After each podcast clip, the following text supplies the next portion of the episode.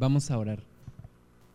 Amado Padre, gracias te damos en este día que nos das. Gracias por la oportunidad de buscarte.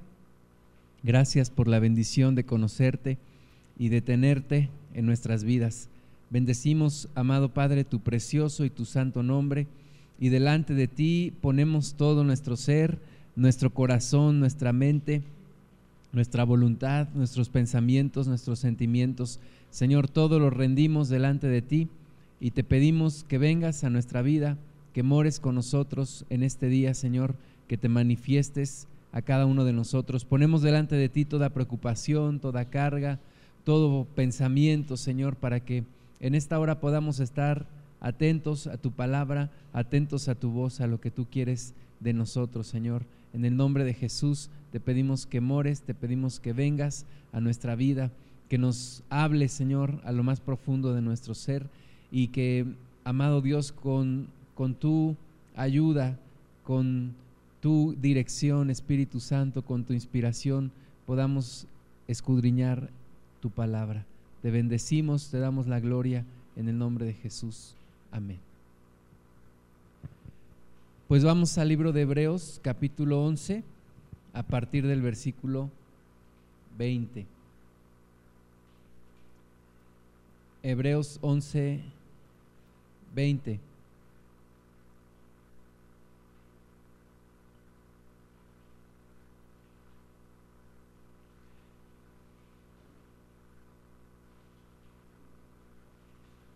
Hebreos 11:20 dice, por la fe bendijo Isaac a Jacob y a Esaú respecto a cosas venideras. Por la fe Jacob al morir bendijo a cada uno de los hijos de José y adoró apoyado sobre el extremo de su bordón. Por la fe José al morir mencionó la salida de los hijos de Israel y dio mandamiento acerca de sus huesos. Vamos a seguir hablando de la fe en este capítulo 11 y vamos a ver con estos ejemplos que nos dice los versículos 20 al 22 que la fe vence aún a la muerte. Es una fe que vence a la muerte y es una fe que se manifiesta en la vida de las personas, en la vida nuestra antes de morir. La muerte, el experimentar la muerte es algo que eh, el 100% de las personas que nacen vamos a morir, a menos que el Señor Jesús venga antes por nosotros. Y el momento antes de la muerte es un momento muy especial porque te dice lo que la persona fue mientras vivió. Es un momento en el cual ya no hay necesidad de mentir, ni de guardar una apariencia, por lo cual las palabras de una persona que va a morir son tan importantes, tan representativas y nos dicen verdaderamente quién es esa persona. Y aquí nos habla de Isaac, nos habla de Jacob y nos habla de José en el momento antes de morir, antes de que partieran con Dios. Y bueno, dice Primera de Corintios 15, 19, que si en esta vida solamente esperáramos en Cristo, somos los más dignos de conmiseración de todos los hombres. Mas ahora Cristo ha resucitado de los muertos, primicias de los que durmieron es hecho, porque por cuanto la muerte entró por un hombre, también por un hombre la resurrección de los muertos. Porque así como en Adán todos mueren, también en Cristo todos serán vivificados. Entonces, tenemos una esperanza que va más allá de esta vida. Tenemos una esperanza que nos hace pasar por la muerte de una manera diferente. Confiamos en la resurrección, confiamos en que nuestra vida no se termina cuando partimos de esta tierra, sino que continúa y que esa promesa y esa herencia que Dios nos hizo es una promesa y una herencia real que vamos a recibir cuando vayamos de esta tierra hacia nuestro Dios.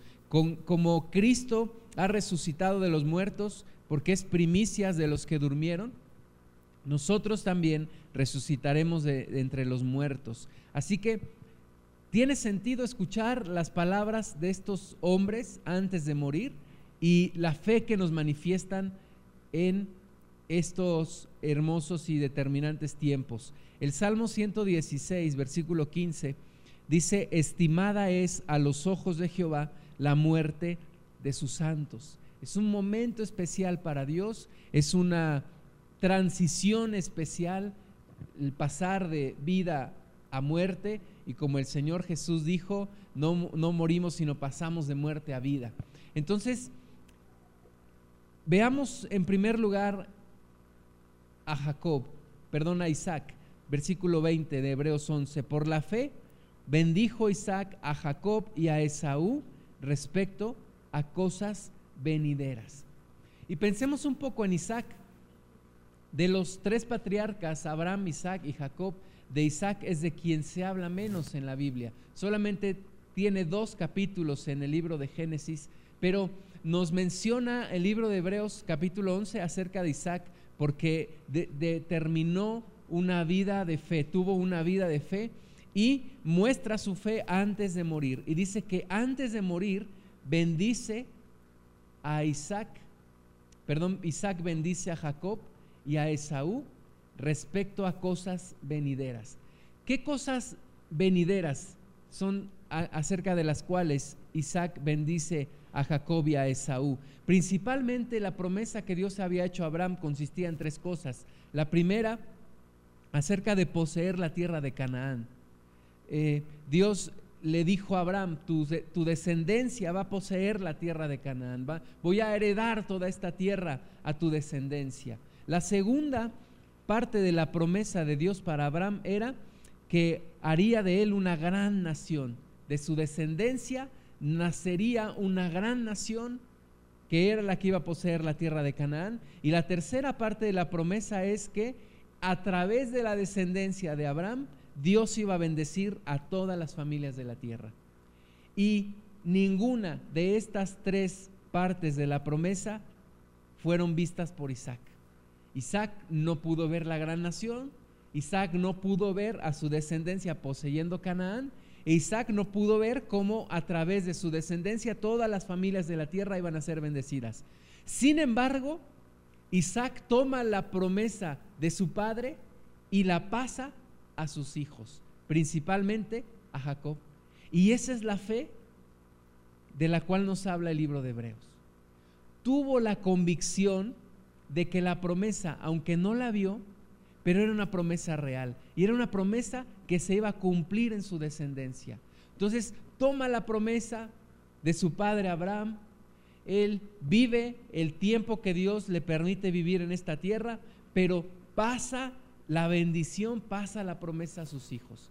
Isaac no es el tipo de persona que dice, bueno, como mi padre me dijo unas promesas, pero pues no se cumplieron en mi vida, entonces yo creo que mi padre estaba equivocado. No, sino que Isaac ve la promesa, ve el cumplimiento de la promesa, espera en Dios y tiene tal certeza en que esa promesa se habría de cumplir un día que antes de morir bendice a Jacob y bendice a Esaú. Le costó un poco de trabajo a Isaac entender que el heredero de la promesa iba a ser Jacob y no Esaú. Esaú era el mayor, y además tenía como que más afinidad con Isaac. Era el, hijo con quien mejor se identificaba Isaac. Sin embargo, eh, le cuesta trabajo entender y a través de engaños, bueno, Jacob toma la promesa que era para él, pero el plan de Dios era bendecir a través de Jacob, no a través de Esaú. Y al final, Isaac, aún dándose cuenta que había sido engañado, no retira la promesa y entiende que es en Jacob en quien se había de continuar la promesa que él recibe de su padre Abraham. Entonces un hombre que entiende que Dios tiene propósitos multigeneracionales, que no se cumplen a lo mejor en nuestra propia generación, pero que hay que pasar la promesa, que hay que continuar con la bendición. E Isaac es una persona que permite y es instrumento para que la bendición de Dios continúe en su generación y lo que él no vio lo pueda ver su descendencia y lo pueda continuar su hijo Jacob. Isaac pasó la promesa, creyó y obedeció a Dios. Y luego dice también aquí en el versículo 21 de Hebreos 11, por la fe Jacob al morir bendijo a cada uno de los hijos de José y adoró apoyado sobre el extremo de su bordón. Ahora Jacob, que había recibido la promesa, de nuevo por fe, de la misma manera que Abraham creyó por fe, Isaac creyó por fe y ahora Israel o Jacob creyó por fe. Y bendice a José y bendice a cada uno de sus dos hijos y adora apoyado sobre el extremo de su bordón. De nuevo, Jacob no vio el cumplimiento de la promesa, no vio enteramente lo que se le había prometido a Abraham, sin embargo, pasa la promesa a sus hijos. Aquí se nos menciona especialmente a José y a sus dos hijos. José habría de recibir una bendición especial, una bendición para sus dos hijos, porque de los demás hijos, Jacob oró por, por sus hijos, mas no por sus nietos, pero en José ora por José y ora por los dos hijos de José, y por eso se cuentan dentro de las tribus de Israel los hijos de José. Y adora en el, sobre el extremo de su bordón antes de morir. Y luego nos habla de José, versículo 22. Por la fe, de nuevo, por la fe José al morir mencionó la salida de los hijos de Israel y dio mandamiento acerca de sus huesos. Imagínense estos hombres que pueden mirar el futuro con unos ojos de fe, que pueden ver lo que viene, lo que ellos no alcanzaron a ver en su vida, pero alcanzan a ver lo que viene, ¿verdad? Isaac ve el cumplimiento de la promesa a través de su descendencia y especialmente a través de la línea de Jacob. Jacob igual bendice a José, a sus dos hijos, ve el cumplimiento de la promesa a lo largo del tiempo y José en un tiempo en donde apenas están entrando a la tierra de Egipto, José mira a lo largo del tiempo con los mismos ojos de fe y menciona la salida de los hijos de Israel. Imagínense, acababan de entrar, eran unas cuantas personas entrando a Egipto, pero José ve la multiplicación del pueblo de Israel ve el cumplimiento de la promesa de Dios, en donde Dios le había dicho a Abraham, voy a hacer de ti una gran nación, voy a multiplicar tu descendencia como las estrellas en el cielo y como la arena a la orilla del mar. José ve esa multiplicación y José le dice, les encarga, y y se queda esto escrito, diciendo, ustedes van a salir de esta tierra de Egipto y cuando salgan, llévense mis huesos y entiérrenlos en la tierra de Canaán entiérrenlos en la tierra que Dios les va a heredar. Esa es la fe. Eso es lo que la fe permite. La fe nos permite ver lo que hoy no es, pero que será. La fe nos permite ver las promesas de Dios cumpliéndose aún antes de que sean una realidad. La fe nos permite adelantar lo que esperamos en Dios, las promesas de nuestro Dios. La petición de José se cumple hasta el Éxodo. Allá en el libro de Éxodo capítulo 13, versículo 19, el pueblo cuando sale de Egipto toman los huesos de José y los llevan a la tierra de Canaán. Ahora, no es un mero capricho de José. José sabía también acerca de la resurrección, el día que Cristo resucitaría. Dice la Biblia que tiempo después empiezan a, la gente empieza a ver en las calles en Jerusalén a los santos que habían muerto. José sabía de esto que iba a suceder. Así que José, imagínense cientos de años antes de que suceda, pide, cuando salgan de Egipto, no dejen mis huesos aquí, llévenselos a la tierra que Dios les va a heredar. ¿Qué testimonio de fe de estos tres hombres que nos menciona el libro de Hebreos capítulo 11. Qué testimonio de fe porque sabemos que ninguno de los tres vivió una vida perfecta. Ninguno de los tres pudiéramos decir que no tuvo momentos en donde su fe fue debilitada. Vivieron momentos difíciles, vivieron momentos en donde la debilidad salió a la luz. Sin embargo, antes de morir manifiestan una fe verdadera, manifiestan una fe real, una fe certera, una convicción de lo que no se ve, una esperanza real. Y esta es la fe que, que tú y yo necesitamos, una fe que se experimenta durante nuestra vida, pero que nos lleva más allá de la muerte con nuestro Dios. Y luego Hebreos 11 continúa ahora hablándonos acerca de Moisés. Hebreos 11, 23. Por la fe, Moisés, cuando nació, fue escondido por sus padres por tres meses, porque le vieron niño hermoso y no temieron el decreto del rey. Por la fe Moisés, hecho ya grande, rehusó llamarse hijo de la hija de Faraón, escogiendo antes ser maltratado con el pueblo de Dios que gozar de los deleites temporales del pecado, teniendo por mayores riquezas el vituperio de Cristo que los tesoros de los egipcios, porque tenía puesta la mirada en el galardón. Por la fe dejó a Egipto, no temiendo la ira del rey, porque se sostuvo como viendo al invisible. Por la fe celebró la Pascua y la aspersión de la sangre para que el que destruía a los primogénitos no los tocase a ellos. Por la fe pasaron el mar rojo por tierra seca e intentando los egipcios hacer lo mismo, fueron ahogados. Moisés, sabemos que es el hombre a través de quien Dios entregó la ley. Y Moisés era la principal figura para los judíos, era eh, el líder de ese pueblo, era, era eh, la persona más importante, yo creo que después de Dios para ellos era Moisés. Representaba la ley, representaba todo el aparato que ahora los judíos entendían como, una, como un sistema a través de la ley para acercarse a Dios. Sin embargo, el Espíritu Santo nos dice que Moisés también actuó por fe. Moisés no actuó por la ley, Moisés actuó por la fe. Moisés fue llamado y la ley fue después de haber sido llamado Moisés. Y Moisés creyó.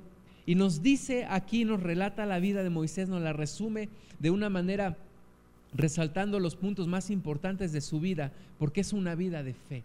Comenzando por su nacimiento. Y en estos versículos que vamos a ver de Moisés, vamos a ver tres cosas que por fe se aceptan y cuatro cosas que por fe se rechazan. Lo vamos a ver en la vida de Moisés.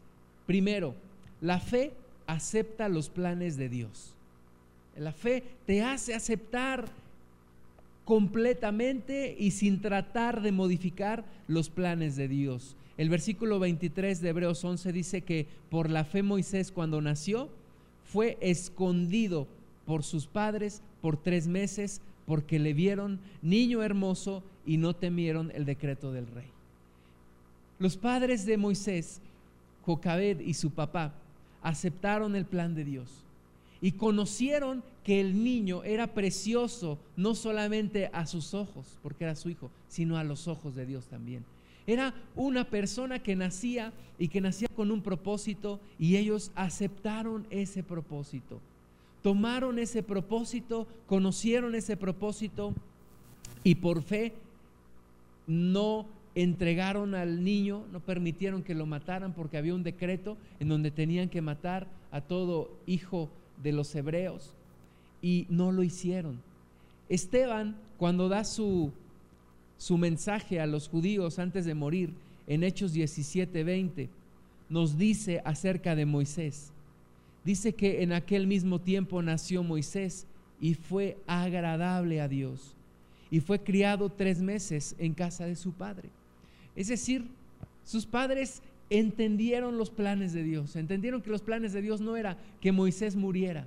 Lo más fácil, pues tal vez era haber entregado al niño y haberse resignado con su muerte, pero no lo hicieron. Aceptaron los planes de Dios. Los planes de Dios era que este Moisés creciera, que este Moisés eh, cumpliera el propósito para el cual Dios lo había enviado. Requirió de fe para sus padres salvar al niño. Requirió de fe pensar que el niño no iba a morir, iba a crecer, iba a cumplir los planes de Dios. Requirió de fe creer que cuando creciera no iba a adorar a los dioses de los egipcios, sino que iba a adorar al Dios verdadero. Todo eso determinó el que ellos aceptaran los planes de Dios. Segundo punto, la fe rechaza el prestigio del mundo. La fe te hace rechazar el prestigio y la fama que el mundo te ofrece. Versículo 24 dice, por la fe Moisés, hecho ya grande, rehusó llamarse hijo de la hija de Faraón. Sabemos que Moisés fue recogido por la hija de Faraón. Sabemos que Moisés vivió en el palacio de Faraón. Sabemos que Moisés tuvo fama, dinero. ¿Qué le faltaba a Moisés ahí ante eh, eh, teniendo toda esta este acceso a todas las riquezas, a una educación? De nuevo Esteban nos dice en Hechos 17, 21, pero siendo expuesto a la muerte, la hija de Faraón le recogió y le crió como a hijo suyo. Y fue enseñado Moisés en toda la sabiduría de los egipcios y era poderoso en sus palabras y obras. Cuando hubo cumplido la, la, edad de 40 años, le vino al corazón el visitar a sus hermanos los hijos de Israel. Moisés rechazó toda la fama y el prestigio de ser llamado hijo de la hija de Faraón. O sea, Moisés era un príncipe de Egipto. Era un príncipe con toda la fama, con todo el poder, con toda la riqueza que eso conllevaba. ¿Y qué hizo? Lo rechazó. ¿Por qué? Por fe. Por la fe. Era, a los ojos del mundo, era dejarlo todo por nada, ¿verdad? Porque después de su decisión, ¿Qué hace Moisés? Tiene que salir al desierto. ¿Y qué tiene ahora? Nada. A los ojos del mundo era dejarlo todo, dejar riquezas, dejar fama por tener nada. Pero a los ojos espirituales era realmente dejar la nada por lo todo. Dice un predicador, si tienes a Cristo, aunque no tengas nada, lo tienes todo. Pero si tienes todo y no tienes a Cristo, entonces no tienes nada. Y es la fe la que te hace tomar las decisiones importantes. La vida de Moisés fue una vida de decisiones basadas en la fe. Sus padres decidieron cuidarlo y él decide rechazar la fama del mundo, rechazar y renunciar a lo que él tenía, porque dice también Hebreos 11 que tenía puesta la mirada en el galardón. Cuán importante es que la fe nos permita quitarnos la ceguera que hay en nuestros ojos, de buscar las riquezas, de buscar lo temporal, pero la fe te hace buscar algo más allá. La fe te hace buscar lo verdadero. La fe te hace renunciar a lo temporal para buscar lo verdadero. Y qué decisión tan importante la de Moisés. Para nosotros tal vez pensamos que la decisión fue tomada simplemente en un momento de arrebato porque Moisés ah, hirió al, al egipcio y lo mató, pero era una decisión basada completamente en la fe. La fe, tercer punto, la fe rechaza el placer del mundo. Versículo 25 de Hebreos 11, escogiendo antes ser maltratado con el pueblo de Dios que gozar de los deleites temporales del pecado.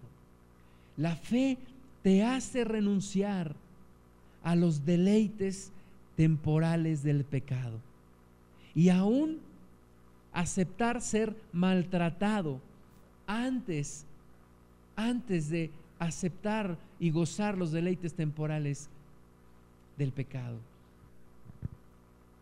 ¿Quién en su lógica cambiaría deleites por maltrato? ¿Quién en, su, en su pleno raciocinio buscaría e intercambiaría y dejaría placeres por tener maltrato y tener sufrimiento? Bueno, es que conocemos la historia que al final los deleites del mundo te llevan a la muerte, porque la paga del pecado siempre es muerte, pero la dádiva de Dios es vida eterna en Cristo. Entonces la fe te hace ver eso, la fe te hace ver, bueno, estoy renunciando a deleites que el pecado me está ofreciendo, estoy renunciando al placer que el pecado me está ofreciendo, pero estoy más bien tomando una decisión por heredar una vida eterna, por tener algo que no es temporal, sino que es permanente, que es para siempre que es mi vida eterna, que es mi relación con Dios. Y Moisés es un ejemplo de la fe que rechaza el placer del mundo y aún escoge los maltratos que en Cristo pudiéramos vivir. La fe, siguiente punto, rechaza las riquezas del mundo. Versículo 26. Teniendo por mayores riquezas el vituperio de Cristo que los tesoros de los egipcios, porque tenía puesta la mirada en el galardón. Rechazar ahora las riquezas. Ya vimos que rechazó la fama, rechazó el placer y rechaza las riquezas. Moisés tenía su vida resuelta a la edad de 40 años viviendo en el palacio de Faraón, siendo hijo de la hija de Faraón tenía todo y sin embargo rechaza las riquezas del mundo.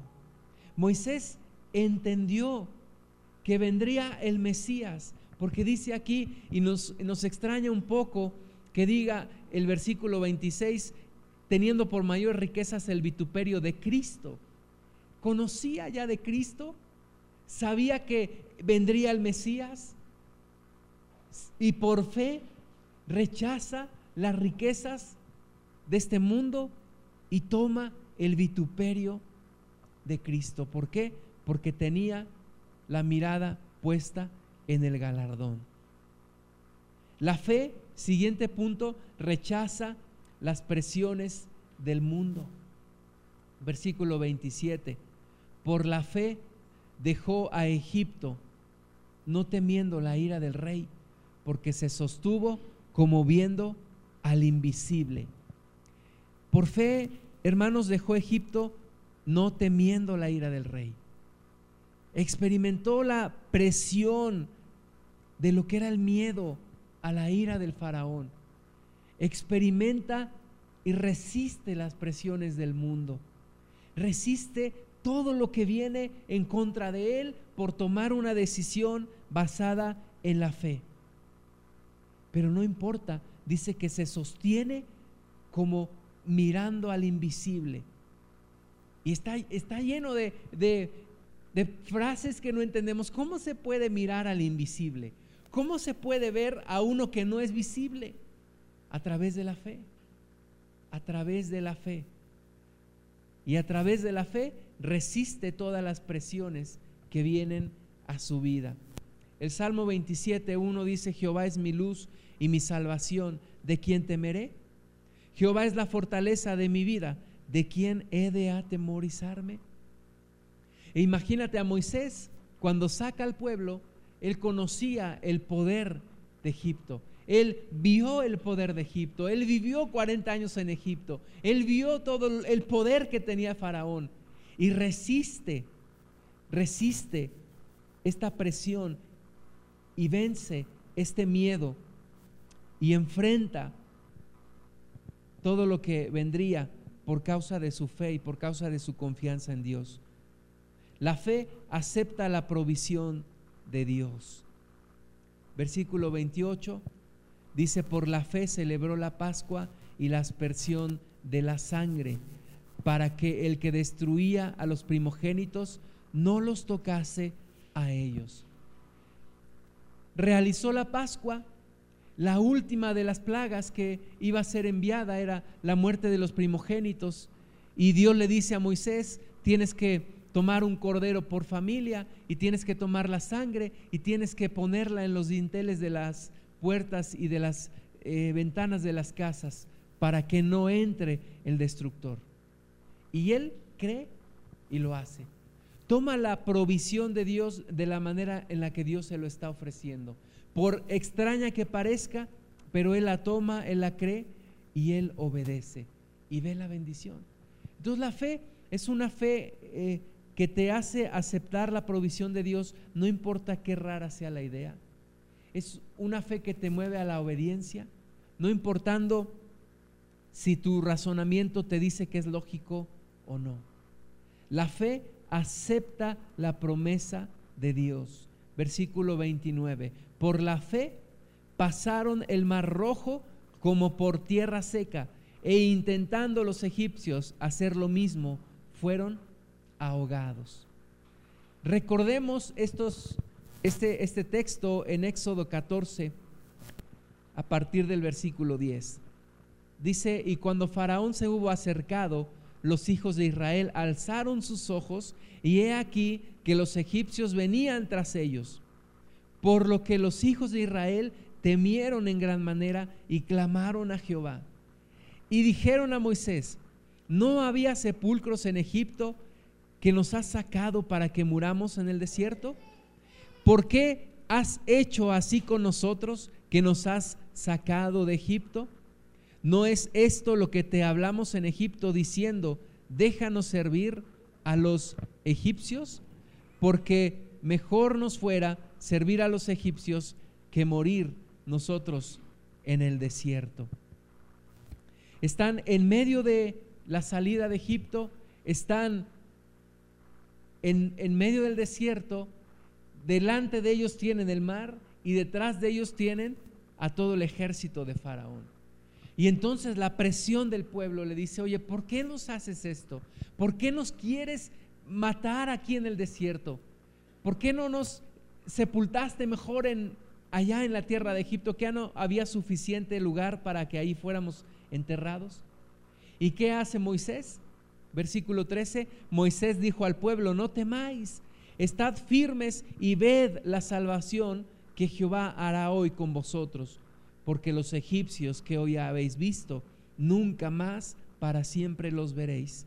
Jehová peleará por vosotros y vosotros estaréis tranquilos. Entonces Jehová dijo a Moisés, ¿por qué clamas a mí? Di a los hijos de Israel que marchen, y tú alza tu vara y extiende tu mano sobre el mar y divídelo y entren los hijos de Israel por en medio del mar en seco. Y he aquí, yo endureceré el corazón de los egipcios para que los sigan y yo me glorificaré en Faraón y en todo su ejército, en sus carros y en su caballería. Y sabrán los egipcios que yo soy Jehová cuando me glorifique en Faraón, en sus carros y en su gente de a caballo. Entonces la fe fue lo que le hizo a Moisés creer en Dios, creer en la promesa de Dios, creer que si Dios le estaba diciendo, tú extiende tu, tu, tu vara al mar y se va a abrir, se va a partir en dos, creer que así iba a ser. ¿Cuántas veces nos enfrentamos con situaciones difíciles en la vida? Y es como, como Moisés, que delante de nosotros tenemos el mar y detrás de nosotros tenemos al ejército persiguiéndonos. Y es como que los problemas están ya casi por acabar con nosotros. Pero Dios nos da una orden y nos dice, sigue adelante, sigue adelante. Y a veces vemos el poder de Dios actuando en el momento, pero otras veces primero tenemos que dar el paso de fe y después viene el poder de Dios actuando. Y esa es la fe, una fe que acepta la promesa de Dios.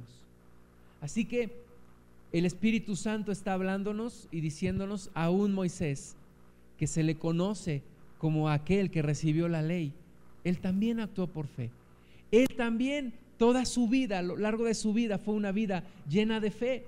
Fue una vida de decisiones basadas en la fe. No en la ley, no en los hechos, no en las obras. Continúa Hebreos 11, versículo 30, y ahora nos habla de una fe que trae valor, del valor que viene por la fe y de las grandes proezas y de los grandes hechos que vienen después de una fe. No es que los hechos o las obras me lleven a Dios, pero la fe me lleva a las obras. Hebreos 11:30, por la fe cayeron los muros de Jericó después de rodearlos siete días. nos habla de Josué y de esa gran victoria ahí en Jericó. Cayeron los muros, fue por fe, no fue por hechos, no fue por obras, no tenían el mejor ejército, fue por fe. cayeron los muros de Jericó. Versículo 31, por la fe, Rahab, la ramera, no pereció juntamente con los desobedientes, habiendo recibido a los espías en paz. ¿Verdad? Recuerden esta mujer, una ramera. Es claro que no es por obras, no es por obras, sino esta mujer estaría descalificada. Pero esta mujer cree, esta mujer tiene fe. Y cuando ve a los espías de los judíos entrando a la ciudad, les, les esconde, les eh, permite entrar a su casa, los esconde de aquellos que ya se habían dado cuenta que estaban allí. Y por esta fe no perece juntamente con los demás, ella y su familia. Y es una mujer ramera, digna de estar su nombre en el libro de Hebreos capítulo 11 y es parte de lo que se conoce como el Salón de la Fama de la Fe. Una mujer ramera. Jesucristo le dijo a los fariseos, los publicanos y las rameras van delante de ustedes en el reino de Dios. ¿Por qué? Porque no es por obras, es por fe. Y esta mujer se arrepintió y esta mujer tuvo salvación. Versículo 32, ¿y qué más digo? Porque el tiempo me faltaría contando de Gedeón este hombre que con 300, con 300 hombres derrota todo un ejército numeroso. Con 300 hombres, ¿por qué? Porque no es por obras, es por fe. De Barak, otro juez que, que nos habla la Biblia de las grandes cosas que hizo por fe. De Sansón, se nos hace extraño, ¿verdad? Sansón aquí, nosotros lo juzgamos por sus obras, porque se dejó seducir por una, por una ramera, por Dalila. Y fue causa de estragos en él y en el pueblo de Israel. Pero aquí lo mencionan, porque es por fe. Al final se arrepintió y Dios le concedió lo que él pidió. De Jefté, Jefté, un hombre que hace un voto tonto, porque esa es la palabra. Él dice, Señor, si tú me das la victoria, a la primer persona que atraviese esa puerta yo la voy a ofrecer a ti. Y, resulta que Dios le da la victoria y la primera persona que atraviesa la puerta que le había dicho era su hija. Un voto que no era necesario hacer. Y sin embargo, este hombre aparece aquí, porque es por fe de David, que tanto conocemos, así como de Samuel y de los profetas, fue por fe. Los profetas que anunciaron todo el Antiguo Testamento vivieron por fe. No fue por obras, fue por fe. Que por fe conquistaron reinos. Y aquí todo lo que es posible hacer por fe. Conquistaron reinos, hicieron justicia, alcanzaron promesas, taparon bocas de los leones, apagaron fuegos impetuosos, evitaron filo de espada sacaron fuerzas de debilidad, se hicieron fuertes en batalla, pusieron en fuga ejércitos extranjeros. Todas estas, todas estas hazañas vienen por fe. No vinieron primero las obras y después la salvación, vino primero la fe y después las obras. Las mujeres recibieron sus muertos mediante resurrección. Tanto Elías como Eliseo resucitaron hijos de dos mujeres. Estas mujeres recibieron sus muertos en resurrección. Mas otros, dice, fueron atormentados, no aceptando el rescate a fin de obtener mejor resurrección. A veces Dios nos libra de aflicción, pero a veces es necesario pasar por la aflicción. A veces Dios nos libra del dolor, pero otras veces nuestra fe nos lleva a atravesar el dolor. Otros, versículo 36, experimentaron vituperios y azotes, y a más de esto, prisiones y cárceles. Fueron apedreados, aserrados, puestos a prueba, muertos a filo de espada, Anduvieron de acá para allá cubiertos de pieles de ovejas y de cabras, pobres, angustiados, maltratados, de los cuales el mundo no era digno. De todos estos hombres de fe, el mundo no era digno. Así como ellos no eran dignos de recibir todo esto que recibieron y no merecían recibir todo el maltrato que recibieron, el mundo no era digno de ellos. Este mundo no es digno de un hombre o de una mujer de fe. Y Dios está esperando esta misma fe que opere en nosotros. Esta misma fe que es capaz de tapar boca de leones, pero también es capaz de ponerse a prueba y de morir a filo de espada y de andar angustiados, maltratados, aún pobres y cubiertos de pieles de ovejas y de cabras. ¿Qué hombres y qué mujeres? ¿Qué personas? Estas que leemos en Hebreos 11. Se nos hacen hombres y mujeres inalcanzables, hombres y mujeres grandes de fe. Pero dice que anduvieron errando por los desiertos, por los montes, por las cuevas y por las cavernas de la tierra. Y todos estos, aunque alcanzaron buen testimonio mediante la fe, no recibieron lo prometido, proveyendo Dios alguna cosa mejor para nosotros, para que no fuesen ellos perfeccionados aparte de nosotros. Te quiero decir una cosa, todos los hombres que vivieron antes de Cristo y que vivieron en fe son justificados por Jesús, por Cristo. Ninguno es justificado aparte. Por eso dice aquí que aunque estos tuvieron buen testimonio mediante la fe, pero no recibieron lo prometido, es decir, fueron justificados hasta que Cristo murió por ellos recibieron completa salvación hasta que Cristo murió y resucitó. ¿Por qué? Porque dice aquí, para que ellos no fueran perfeccionados aparte de nosotros. Todos somos justificados y perfeccionados por el mismo sacrificio, el sacrificio de Jesús. Por el mismo sacrificio. Y estos hombres y mujeres vivieron una vida de fe y murieron con una convicción de fe, de que habrían de ser justificados no por sus obras, sino por su fe. Y son justificados en Cristo, como nosotros también. Hombres y mujeres que cometieron errores, pero que vivieron por fe. Y es lo mismo que Dios está esperando de nosotros. Y Dios nos pregunta, si nuestro nombre estará escrito en la misma lista que esta gente, si seremos capaces de vivir una vida de fe, si seremos capaces de experimentar una vida de fe y de decisiones, si seremos capaces de probar nuestra vida en fe, si seremos capaces de renunciar a los deleites del mundo, resistir las presiones de la gente, renunciar a las riquezas y a la fama, con tal de heredar las bendiciones que Dios nos ofrece. Todo este capítulo está lleno de gente que fue diferente, diferente. A los ojos del mundo era gente extraña, eran raros, pero a los ojos de Dios eran preciosos.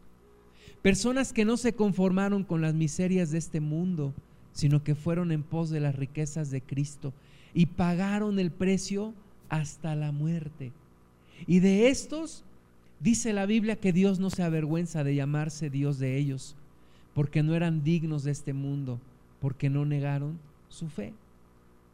Y ahora nos toca a nosotros escribir la siguiente parte. Nos toca a nosotros hacer la historia. Nos toca a nosotros seguir adelante, teniendo, como dice Hebreos 12.1, tan grande nube de testigos. Estos testigos que hicieron todas estas cosas, esta gente que hizo todas estas cosas, ahora están expectantes por ver lo que nosotros haremos. Y los cielos tienen expectación porque ahora es nuestro tiempo. Antes fue el tiempo de ellos, fue el tiempo de Daniel y sus amigos, fue el tiempo de David, fue el tiempo de Samuel, de Elías, de Eliseo, de todos estos grandes hombres de fe. Pero ahora nos toca a nosotros. Y los ángeles están expectantes viendo qué es lo que vamos a hacer. Vamos a vivir una vida de fe. Vamos a renunciar a cuanta cosa tengamos que renunciar con tal de ganar a Cristo o nos vamos a doblegar en nuestra fe? ¿Qué va a suceder en estos últimos tiempos? ¿Qué va a suceder cuando el Hijo del Hombre venga? Y como Jesús preguntó, ¿hallará todavía fe? ¿Encontrará fe? ¿Encontrará una fe similar a la que vivieron todos estos hombres y mujeres? ¿Es posible vivir una vida de fe? Porque no depende de nosotros, depende de Dios depende del Espíritu Santo, depende de Dios que haga la obra en nosotros. Solamente tenemos que obedecerle, solamente tenemos que creerle, solamente tenemos que rendirle nuestra vida a nuestro Dios. Qué hermoso capítulo 11, pudiéramos seguir meditando en él, meditando y, meditando en todo esto. De repente cuando alcanzo a entender un poco más se me salen las lágrimas de entender todo lo que estos hombres vivieron, pero sobre todo Dios hablando de ellos en este capítulo, Dios hablándonos de ellos y Dios hablándote a ti de lo que Dios puede hacer en tu propia vida, de todo lo que Dios puede hacer si tú solamente se lo permites. Pues vamos a orar y primero Dios, la siguiente vez vamos a ver el capítulo 12. Te damos gracias, amado Padre, te bendecimos con todo nuestro corazón y damos gracias, Señor, por poder leer este capítulo 11, el Salón de la Fama de la Fe, el capítulo de la fe, los grandes héroes de Dios. Señor, gracias porque no depende de nosotros, sino depende de ti. Gracias Dios porque hiciste grandes cosas en estos hombres y mujeres comunes. Y lo mismo puedes hacer en nuestra propia vida. Gracias Señor porque la fe trae las obras. Gracias Padre porque en Cristo somos más que vencedores porque hoy podemos declarar, todo lo puedo en Cristo que me fortalece. Gracias, amado Dios, porque podremos estar listos para renunciar a lo que el mundo ofrece y abrazar lo que tú nos das. Gracias, Padre, porque en Cristo tenemos riquezas que son para siempre, una vida eterna a tu lado. Háblanos, Señor, a nuestro corazón de una manera personal. Y Padre, no te detengas de seguir adelante tu obra en nuestra vida. Sigue, Señor, cumpliendo con tus planes, cumpliendo con tus propósitos en nosotros. Y hágase, oh Dios, tu voluntad. Y podamos vivir por fe y podamos ser salvos por fe. Te bendecimos en el nombre de Jesús. Amén.